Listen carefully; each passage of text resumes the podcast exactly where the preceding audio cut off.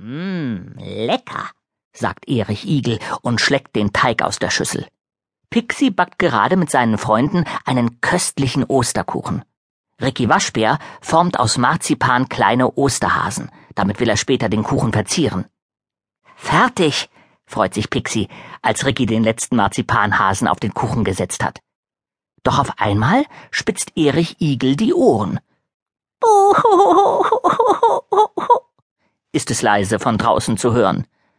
Was ist denn das? fragt der Igel. Keine Ahnung, sagt Pixie. Lass uns mal nachsehen. Unter dem großen Baum sitzt ein kleiner Osterhase und weint. Was hast du denn? fragt Pixie den Hasen. Heute Nacht sind bei uns alle Ostereier gestohlen worden. Die sollten wir doch bis Ostern bemalen. Jetzt bekommen die Kinder keine Ostereier, heult der Hase und schnieft in sein Taschentuch. Eier gestohlen? fragt Ricky Waschbär.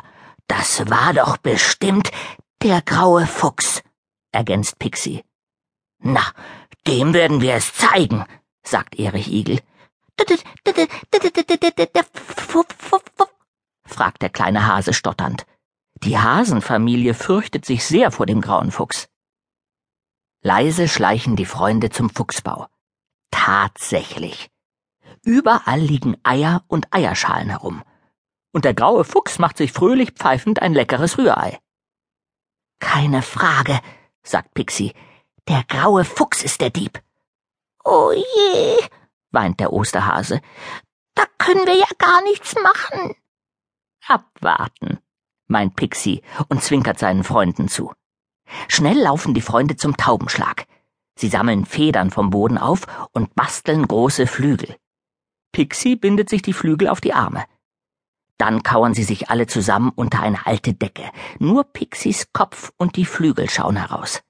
In dieser Verkleidung sehen sie fast wie eine dicke Henne aus. Es ist dunkel geworden. Der graue Fuchs schnarcht friedlich. Leise legt sich Erich Igel vor dem Fuchsbau auf den Boden. Die anderen schleichen sich ans Fenster. Dort hält Pixie sich eine Taschenlampe unters Gesicht. Richtig gespenstisch sieht es aus. Und dann geht das Spektakel los. Heraus mit dem Eierdieb!